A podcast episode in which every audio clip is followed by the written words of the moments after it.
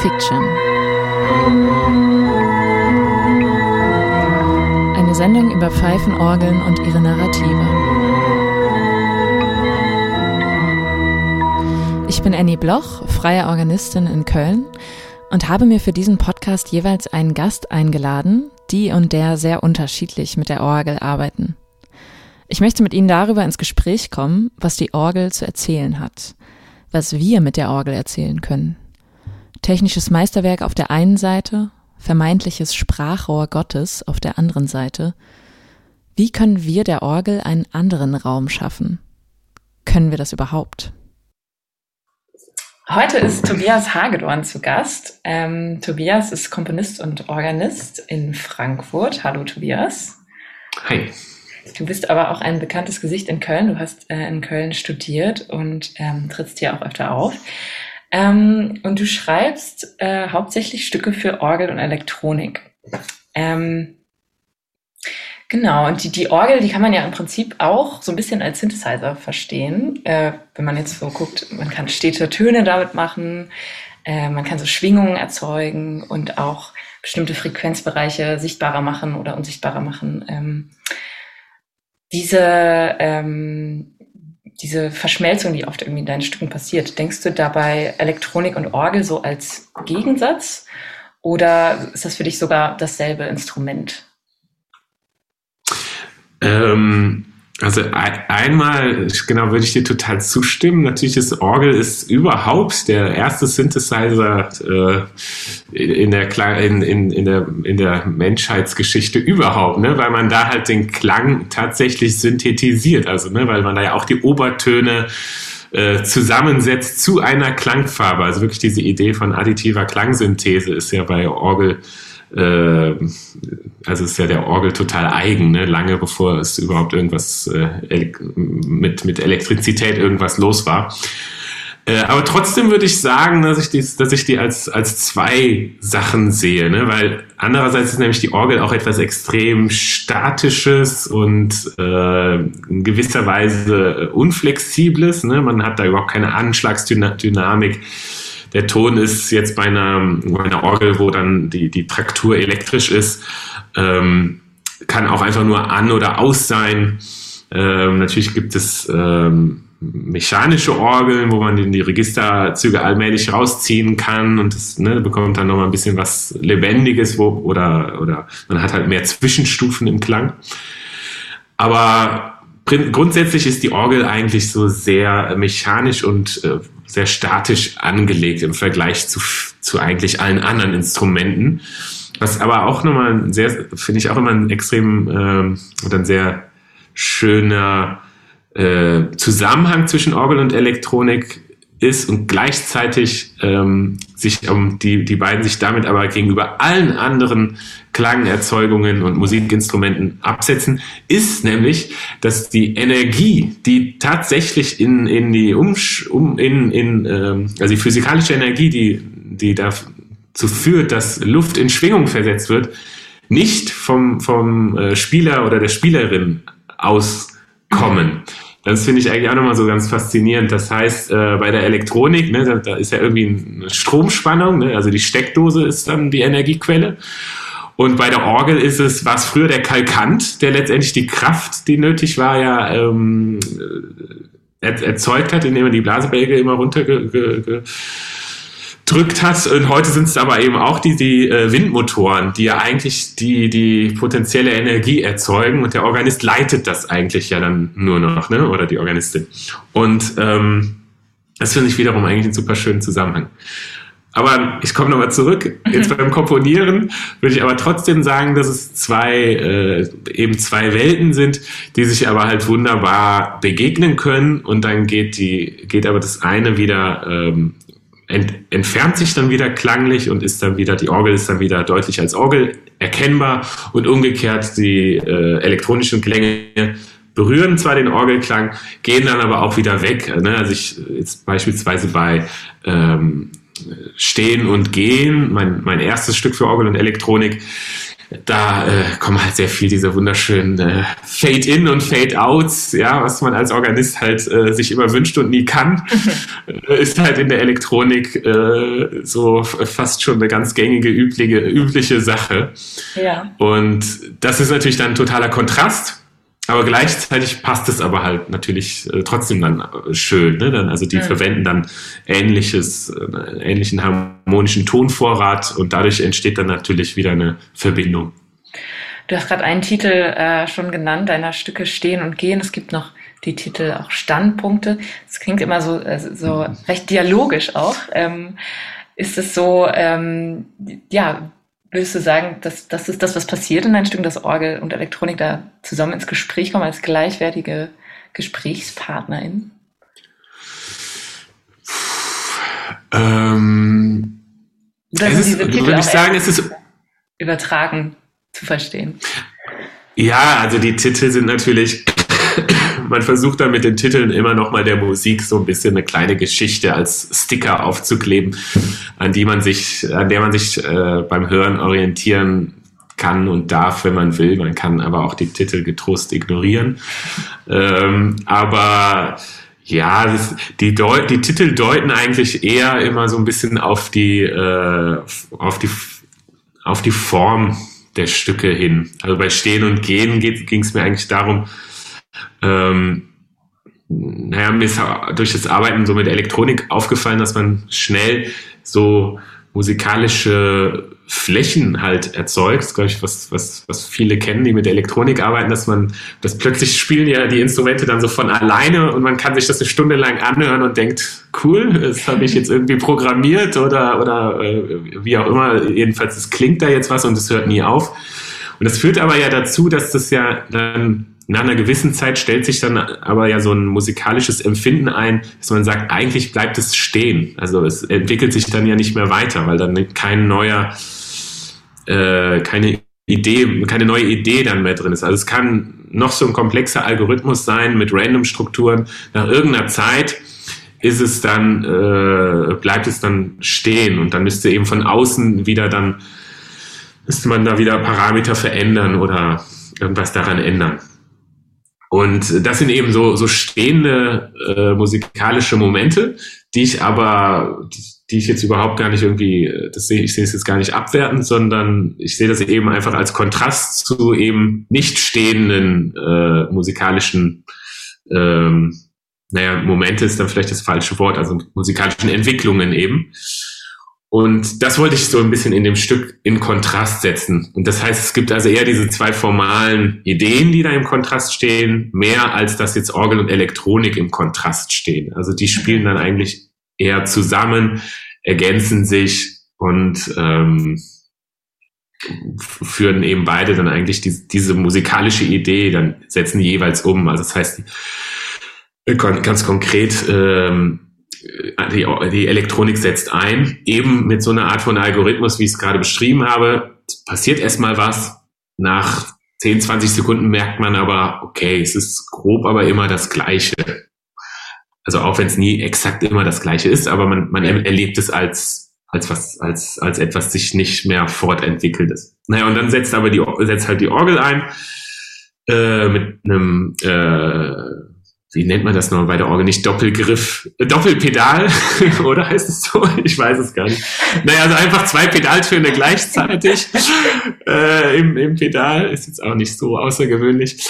Ähm, und bilden dann erstmal so einen Orgelpunkt. Auch ein total klassisches äh, Mittel, was es schon immer ja gab. Äh, Pachelbel war, glaube ich, großer Fan davon, äh, von so Orgelpunkten. Äh, also das heißt, das Orgelpedal bleibt einfach mal eine lange Zeit stehen. Und äh, das ist dann, das ist ja dann auch eben schon so eine Art äh, Fläche, Drone, den man immer wahrnimmt, aber durch dieses sich nicht verändern, rückt er in der Wahrnehmung halt aber auch immer weiter zurück.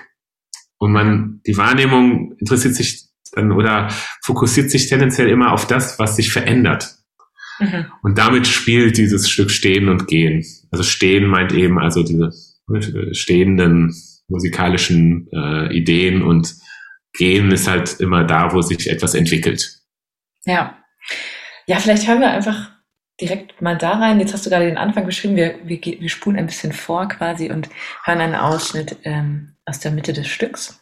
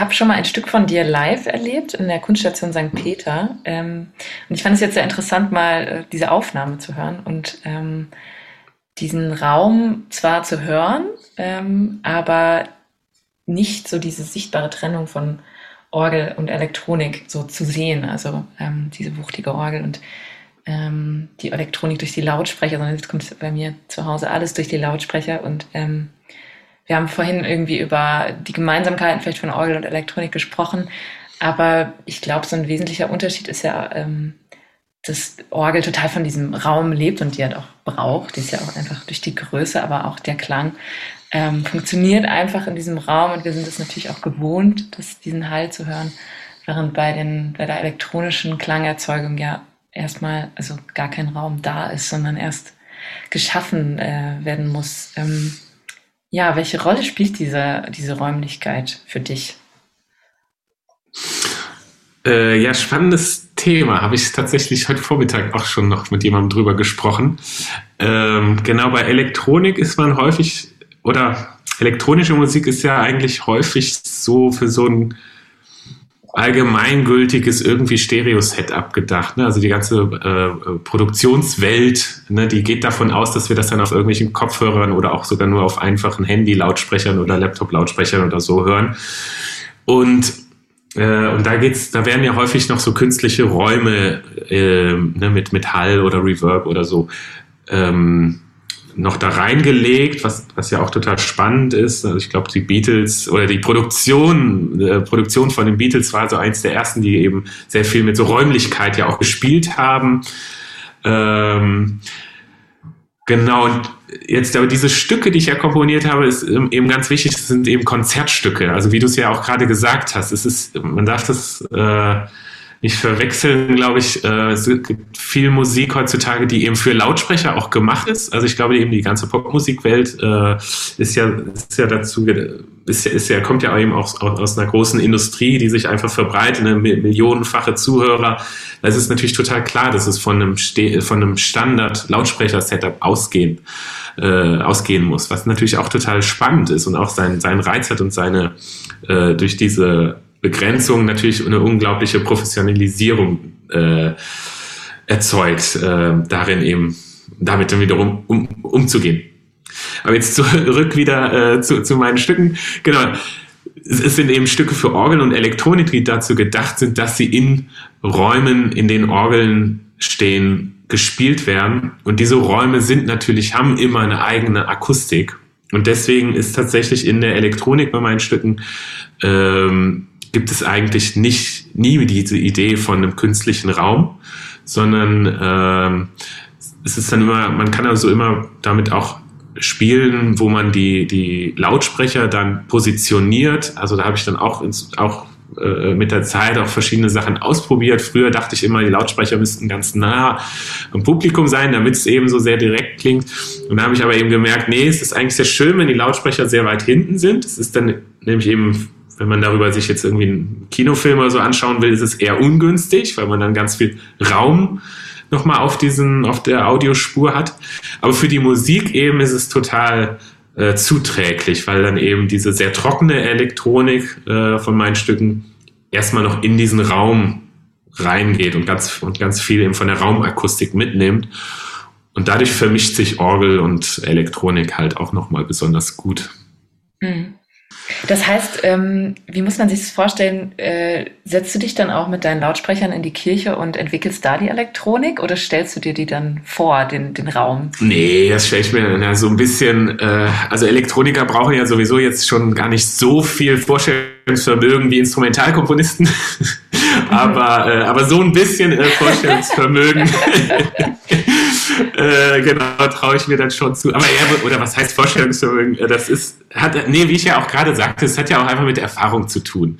Also es ist ja nicht so, dass äh, irgendwelchen Leuten jetzt ein Vorstellungsvermögen, also die, diese Gabe irgendwie geschenkt wird und manchen halt nicht, sondern es hat ja einfach mit Erfahrung zu tun. Und äh, für mich war das tatsächlich, aber also es ist ja auch ein wichtiges Thema, was du ansprichst, Vorstellungsvermögen das ist tatsächlich, glaube ich, wenn man mit Elektronik arbeitet, eben etwas, ähm, was, also was ein unglaublicher Unterschied ist zur Instrumentalkomposition, dass du ja ähm, schon immer dir das Ergebnis ja direkt vorspielen kannst. Ne? Du kannst es also hörend überprüfen, was du komponiert hast. Klar, nicht vielleicht in dem Raum, für den es gedacht ist, da hast du recht, aber, äh, aber ja, es wird einem schon eigentlich sehr viel, äh, dass die die Notwendigkeit von Vorstellungsvermögen ist mhm. da schon so ein bisschen entlastet mhm. bei Elektronik.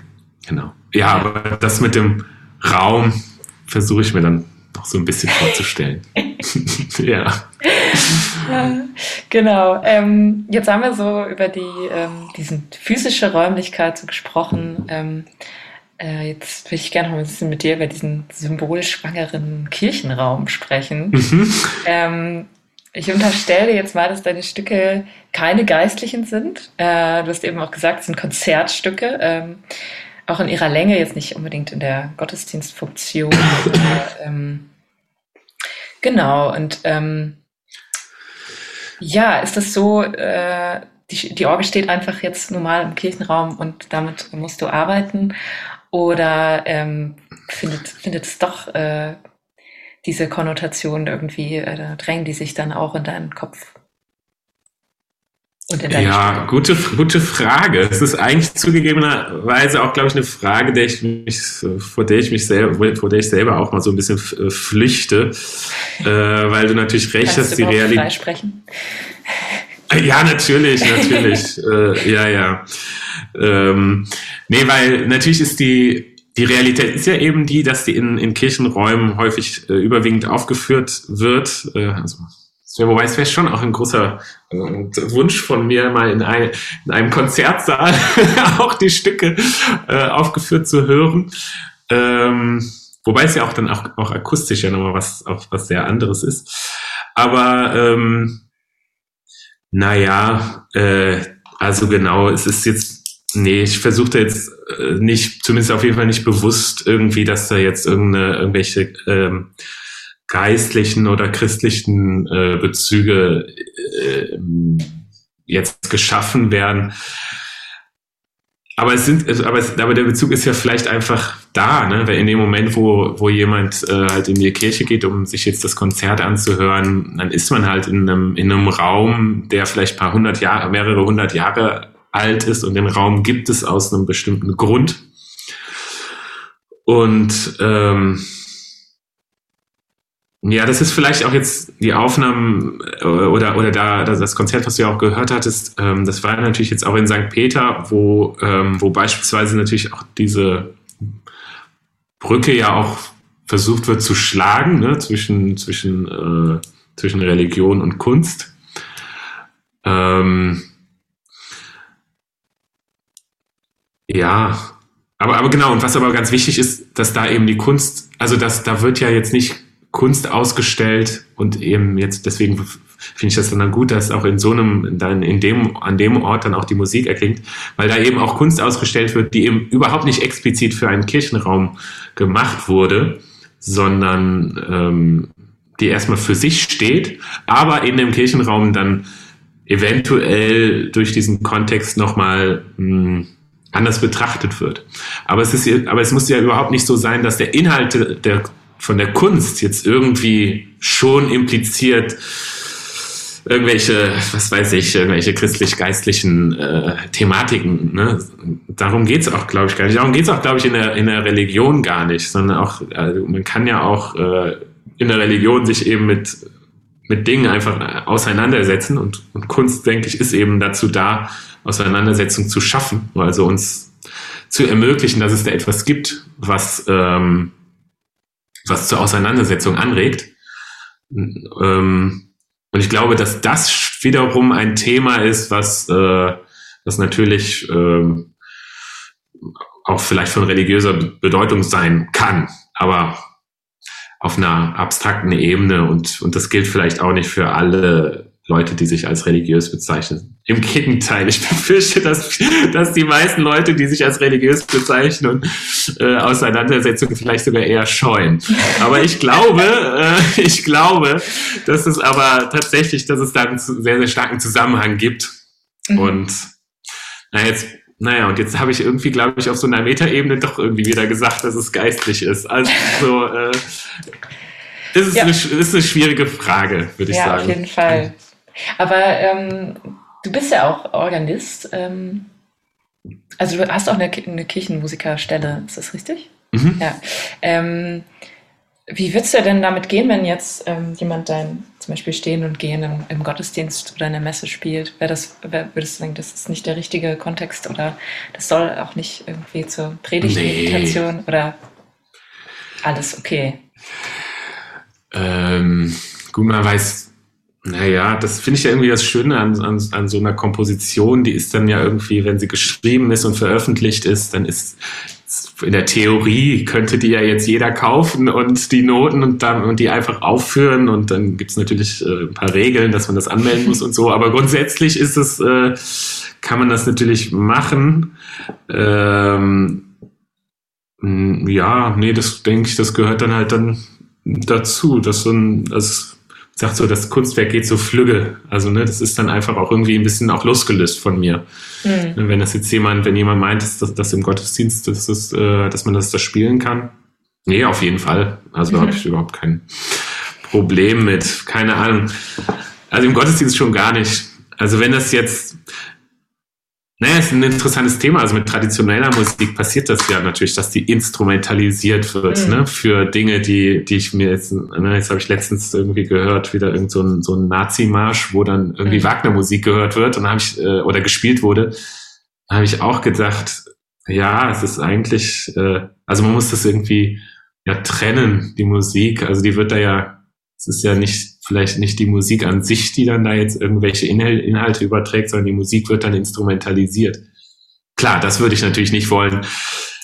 Ich glaube, das funktioniert mit meiner Musik auch nicht so gut. Mhm. die lässt sich nicht äh, gut instrumentalisieren, um damit irgendwelche Massenaggressionen äh, zu, äh, zu äh, erzeugen. Ähm, jetzt reden wir schon so ein bisschen darüber, was ähm, was in deine Musik irgendwie reingelesen werden kann oder nicht. Ähm, du hast vorhin gesagt, dass die Titel eher so Sticker sind, die nachträglich so deinen Stücken äh, draufgesetzt werden. Ähm, hast du ähm, hast du eine Antwort auf die Frage, äh, was, was du mit der Orgel ja vielleicht außermusikalisch erzählen kannst oder willst? Oder, oh. ja. Uh, mm. Das Erzählung gibt natürlich auch schon ein bisschen was vor. Ja, also ja, ich habe, es gibt natürlich so die, die Haltung, oder was heißt die Haltung? Ja, oh, ja, also genau, es gibt eben diese, diese Sichtweise, dass natürlich jedes Instrument seine Geschichte hat seine Tradition und die Orgel natürlich auch besonders. Orgel ja im Übrigen auch gar nicht mal nur eine rein christliche äh, Geschichte, sondern Orgel war ja vor allem, war ja schon früher bei den Römern und wurde ja, also war, ist einfach auch so ein Machtdemonstrationsinstrument äh, gewesen. Ähm, und äh, als solches wird es ja auch heutzutage ja immer noch, äh, wenn irgendwie im Dom oder so, wenn ein große, großer Einzug ist und so und dann die Trompeteria da verwendet wird, dann ist es einfach eine unglaubliche Machtdemonstration auf einer musikalischen Ebene. Ähm, ja, ich versuche natürlich diese, diese Art von Geschichtenerzählung eher zu vermeiden eigentlich. Also, dass es da ähm, aber ich, ich glaube, es geht vielleicht eher um eine Vermeidung von Geschichtenerzählung, als, als dass, dass ich jetzt eine Geschichte erzähle. Mhm. Sondern es ist eher, dass man ähm, eher die Musik einfach als die hört, was sie ist. Und also was, das da klingt einfach etwas und dem kann man folgen und ähm, es löst natürlich auch Bilder aus und die sind halt auch bei jedem anders. Aber es ist jetzt nicht so, dass ich da bestimmte, dass ich möchte, dass ganz bestimmte Bilder oder eine ganz bestimmte Geschichte gehört wird. Mhm. Ist das vielleicht, das wäre vielleicht so meine Antwort. Ja. ähm, vielleicht hören wir noch mal kurz was. Ähm, ja, was hören wir? Wir hören äh, Weitergehen. Weitergehen? Los geht's.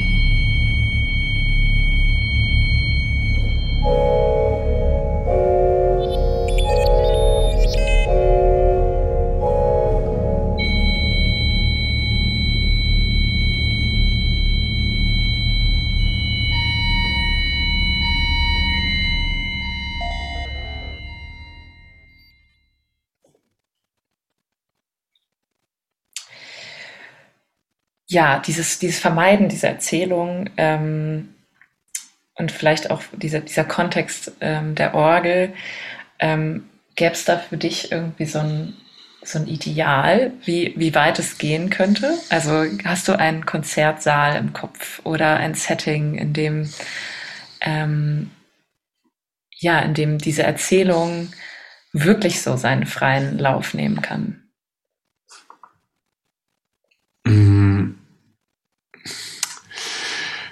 Sozusagen die Nichterzählung sein, sein, sein äh, als, als vollkommen, als äh, also richtig als nicht. Ähm, ähm, naja, ich glaube, es hat natürlich mit der Haltung vom, von den Hörenden so zu tun. Und ich glaube, dass man sich die äh, halt aneignen kann, wenn man das möchte.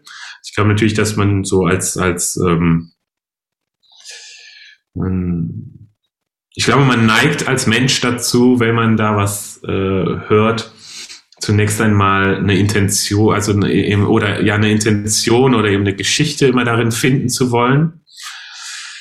Und äh, und sozusagen das ideale Setting ähm, ist, glaube ich, gar nicht ein räumlich-äußerliches, sondern eher so ein Mind, Mind-Setting sozusagen, also eine, eine, Einstellung, mit der man eben die, die, Musik hört. Und die wäre eben eine sehr, sehr offene und eben nicht allzu sehr deutende. Mhm. Also, dass man eher versucht, es einfach nur eben einfach zu, zu wahrzunehmen und zu erleben und, und zwar möglichst aufmerksam. Also nicht in so einem Sinne von, ich lehne mich zurück, mach die Augen zu, sondern ich sitze eigentlich vorne auf der Stuhlkante, habe hab die Augen weit aufgerissen und die Ohren weit aufgerissen und mhm. versuche einfach alles aufzusaugen. Mhm. Das ist, glaub, wäre, glaube ich, so ein, ähm, ein, ein Setting, mit mhm. dem es, glaube ich, äh, mit dem man die Musik gut hören kann. Aber Wobei es ist auch okay, wenn jemand, also man kann auch ganz entspannt die Musik hören. Und wie gesagt, es ist auch okay, wenn man, man kann auch die, man kann auch, man kann auch eine Geschichte da, da drin hören. Man soll halt nur nicht glauben, äh, dass es die Geschichte ist, die jetzt der Komponist mir äh, erzählen wollte. Mhm. Das ist dann halt natürlich ein, äh, ein Missverständnis, sondern ähm, ich höre ja auch äh, besonders wenn, wenn man so zum ersten Mal irgendwelche Sachen hört, dann, dann fängt man sofort an, erstmal zu assoziieren. Ich glaube, das ist ja auch total normal. Das ist einfach so ein, so, eine, so ein Muster in unserem Gehirn, was so, was, man versucht das sofort Dinge einzuordnen. Das ist ja auch mhm. total okay. Und wenn man aber so Sachen halt viel hört, dann schafft man es irgendwann, vielleicht hört, hört man nicht auf einzuordnen, man kann aber es schaffen, ein bisschen abstrakter die Dinge einzuordnen und, und Dinge ein bisschen äh, offener zu lassen.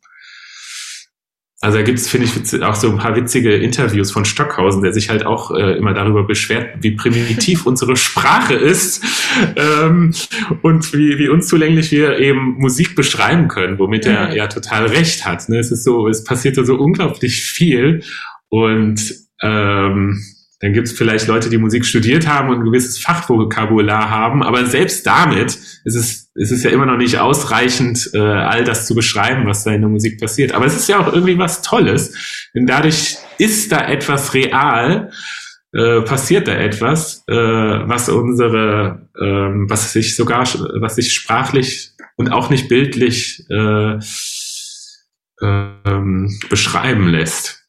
Mm. Und das ist eigentlich was ganz, eigentlich was Tolles. Ja, stimmt. Was war jetzt eigentlich nochmal deine Frage? Nee, finde ich super, wo wir jetzt gerade okay. landen. okay, okay. Gut. ähm, ja, sag, äh, genau, du bist ja auch ähm, Kirchenmusiker und spielst natürlich auch andere Orgelmusik, ähm, die so ähm, eher auch diese, diese Messentauglichkeit, vielleicht nenne ich das jetzt einfach mal, also ich, spreche jetzt von Choralvorspielen, Präludium äh, und so weiter. Ähm, hast du äh, in dieser Doppelrolle äh, als Organist und als Komponist, ähm, wie, wie, erlebst du da gerade so den, den Zeitgeist äh, zu, zu diesem ähm, äh, Orgelstücke zu komponieren, die nicht unbedingt in diesen, in diesen Messen Messenfunktion irgendwie haben. Ist das was, ähm, was gerade irgendwie mehr passiert oder fühlst du dich damit auch eher so ein bisschen alleine? Oh, das hängt, glaube ich, davon ab, in welcher Bubble man sich befindet. Ja. es gibt natürlich diese Kirchenmusikkompositionswelt, äh, äh, ne, die dann ihre Sachen mhm. bei Karus Verlag äh, verlegen und so. Und dann, und dann Die hören alle nicht zu. Ja. ja, ist ja auch, das ist ja auch total okay. Nee, aber die gibt's natürlich, mhm. äh, die ist ja auch, äh, auch äh, gigantisch groß und ne, das wird ja dann auch von den Kirchenchören gesungen und, also es gab jetzt zum Beispiel, äh, ja, ganz witzigerweise, äh, witzigerweise, oh, Moment, das ist ja von Karus, sehe ich gerade hier. Dieses, es gibt dieses Buch Orgelmusik in Zeiten von Corona. Ähm, Hast du es zufällig? Nee, nee aber Oder? ich habe davon gehört, als das, das, das Ja, das gab es kostenlos, aber nur noch bis äh, Januar. ähm, aber, aber frag mal Dominik, der hat ein paar davon übrig. Jedenfalls, ähm, ja, da sind beispielsweise sind da unterschiedliche, äh, finde ich nämlich witzigerweise, da gibt ist dann so nämlich beide Arten von, von Kompon Komponisten, Komponistinnen so vertreten, nämlich äh, da mhm. merkt man deutlich, dass da manche eigentlich eher von dieser äh, von diesem Komponieren fürs Konzert kommen und andere eher für das Komponieren für die Liturgie. Aber ja, was, also wie erlebe ich jetzt den Zeitgeist, glaube ich, mich da alleine fühle? Nee, gar nicht. Also wie gesagt, also ich, man ist ja eben in, immer in, in seiner Bubble und ich habe eigentlich eher viel mehr mit Leuten zu tun, die interessieren sich einfach für Musik, äh, also für Musik, die eben ihren Raum in, in, konzertanten Kontext hat und äh, auch meine Stücke wurden auch tatsächlich noch nie in der Liturgie gespielt, weil das mhm. einfach viel zu aufwendig ist, auch immer mit der Elektronik. also ich selber auch noch nicht. Hab's, äh, oder? Nee, stimmt, nee, meine Stücke wurden noch nie in der Liturgie gespielt ja, ich muss auch sagen, in der Liturgie ist es halt auch, also so im Gottesdienst, ähm, naja, da, ist, da sind auch einfach viele Leute im Raum, die, ähm, die dann eben so ein Mindset haben, dass die Musik ja da eben nur eine Begleitung ist, ne? Und die dann da so rascheln und, und also da ist ja gar nicht so diese Konzertsituation, diese Spannung. Mhm. Und ich muss zugeben, dass ich dann, da, da bin ich dann doch irgendwie so ein bisschen so, äh, äh, wie soll man sagen, äh, empfindlich. Also das tut mir dann so ein bisschen in der Seele weh, wenn ich so richtig merke, da wird jetzt die Musik gespielt. Aber es geht mir jetzt auch nicht nur bei meiner eigenen Musik, es ja. ist auch, auch bei anderer Musik. Und ich merke dann so richtig, dass da so eine gar nicht jetzt diese, diese äh, Stimmung ist von, wir hören jetzt gespannt zu. Mhm. Also deswegen, also ich, du hast ja, äh, sagtest ja schon, äh, ich spiele ja, spiele halt auch selber regelmäßig sonntags äh, Orgel. Ähm, und das ist aber halt, ähm, also es ist halt jetzt, äh, ist eine Gemeinde hier am Stadtrand von Frankfurt, ähm, eine ganz, ganz normale, äh, sehr nette Durchschnittsgemeinde, würde ich, würde ich sagen. Äh, vielleicht ein bisschen netter als der Durchschnitt, würde ich sagen. also, nee, also nee, sind, sind, sind sehr nette, nette genau, genau. Nee, sind, äh, sind, nee, sind wirklich, sind, äh, ist eine unglaublich äh, liebevolle, äh, äh, sehr kleine Gemeinde da. Mhm. Und ähm, äh, aber da ist es dann eben, und aber da stelle ich mich natürlich irgendwie auch drauf ein. Und ähm, ich hatte früher so ein bisschen so eine missionarische Haltung, dass ich eben noch so dachte, so diese zeitgenössische Musik, richtige Kunst, das gehört in den Gottesdienst, weil da geht es ja um das Existenzielle. Äh, damit crasht man natürlich sehr viel, wenn man jetzt nicht gerade irgendwie halt in St. Peter zum Beispiel spielen kann, aber auch selbst da ist eine fehlen, sind ja auch nicht immer diese, werden ja auch nicht, wird ja auch nicht immer diese Brücke dann geschlagen. Ähm, und dann wird da ja auch, selbst da auch gelegentlich die Musik dann nur noch als, als so eine Begleitung wahrgenommen. Eine wahrgenommen ist, ich meine nicht, dass es das ist. Ähm, ja, und deswegen ist es so ein bisschen, also für mich inzwischen hat man da einfach so einen Modus gefunden, dass man sich, äh, spielt auch tatsächlich trotzdem eigentlich sehr wenig traditionelle Musik äh, im Gottesdienst. Also ich improvisiere dann halt viel, aber das ist dann es ist irgendwie ein, ein, anderer Modus. Es ist eben mhm. halt nicht dieser Konzertmodus. Und das finde ich ist aber auch was, ist auch was Spannendes und Attraktives. Aber das ist jetzt nicht etwas, wofür ich so komponieren würde, weil dafür ist mir das dann zu, irgendwie ein bisschen zu, zu schade vielleicht. Also es ist dann irgendwie zu viel Arbeit, so zu komponieren und die ganze, der ganze Aufwand und so weiter. Sondern man, es ist so ein bisschen ein entspannteres Musizieren. Also was man, was ich auch so im, im klassischen Musikbetrieb auch manchmal sehr vermisse. Also im Jazz gibt es das, glaube ich, viel. Ich weiß nicht, ich habe nie, ich mhm. kann kein, kein Jazzig, aber ich stelle mir das so vor, dass es ein, mhm. ein sehr viel entspannteres Musizieren ist, ne? So mhm. zwischendurch mal am Bierglas nippen und so und ach, mhm. und jetzt gleich kommt mein Solo und ich, äh, ich, ich, ich, bin kein Jazzer, ich stelle stell mir das nur so vor.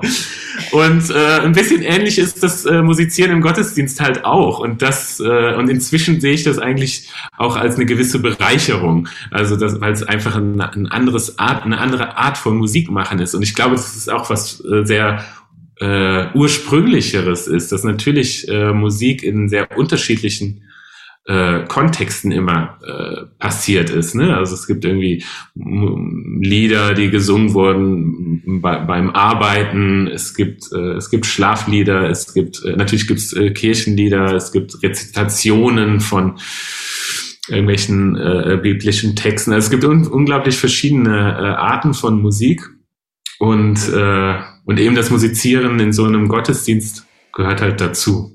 Und das äh, ja, aber es ist was anderes, als wenn ich eben jetzt äh, komponiere.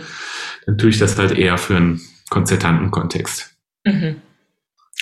Ja, Tobias, danke schön, dass du dir Zeit genommen hast. Ich wollte gerade. Ja, fragen, vielen Dank. Ja, wo, dein, wo die, die Hörer noch deine Musik hören können. Aber du hast ja gerade gesagt, das ist Konzert, Konzertmusik. Also einfach die Augen offen halten nach ja, genau. Konzerttermin. Genau, ja, äh, ja, der, das nächste Konzert ist, äh, ist tatsächlich, also in Köln habe ich erstmal nicht mehr, habe ich gerade keinen. Ich bin gerade noch im Austausch mit dem Simon Rummel, der ist ja da, glaube ich, aber auch ein bisschen außerhalb von äh, Köln. Ich weiß jetzt gerade gar nicht genau wo. Da planen wir vielleicht noch was. Ähm, naja, nee, ansonsten, äh, ja, in Köln, äh, genau, weiß ich nicht. Ich hoffe, es kommt bald mal wieder ja, ein Termin. Ich hoffe auch, du kommst wieder. okay. Ja, ja, danke dir. Äh, hat danke viel Spaß dir. gemacht.